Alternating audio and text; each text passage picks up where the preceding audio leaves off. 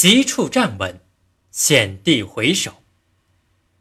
风斜雨急处，要立得脚定；花浓柳艳处，要住得眼高；路危境险处，要回得头早。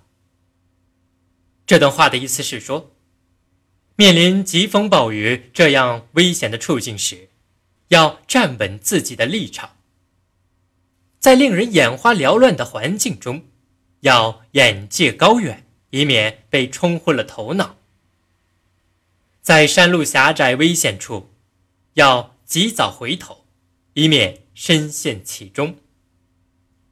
相传春秋末期，楚国有个名叫文子的鲁阳县县令。有一次，楚国与韩国发生冲突，文子率军前去与韩军交战，两军将士都非常勇敢。打得难分难解，从上午一直战斗到黄昏，始终没有分出胜负。眼看太阳就要落山了，如果再打下去，双方损失都会非常惨重。正在此时，只见文子举起手中的长戈，大吼一声，向着太阳掷过去。这一掷，把太阳都吓得又升了起来。韩国将士看到蚊子有这么大的神力，吓得抱头鼠窜，于是楚国取得了这场战争的胜利。后来人们用这则典故表示临危不惧，处乱不惊。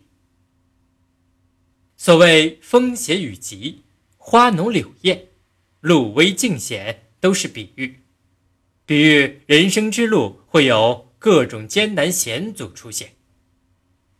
不论是有道无道之事，都应该有操守、有追求，不怕难，不沉沦，不自退，把得住自己的心性，遇事就不致深陷于迷惑中。人能做到如上三点，即便做不得圣人，也能做得个完人；即便做不得完人，也能做得个真人了。威邦不入。乱邦不居，天下有道则现，无道则隐。此即为急处站稳，险地回首。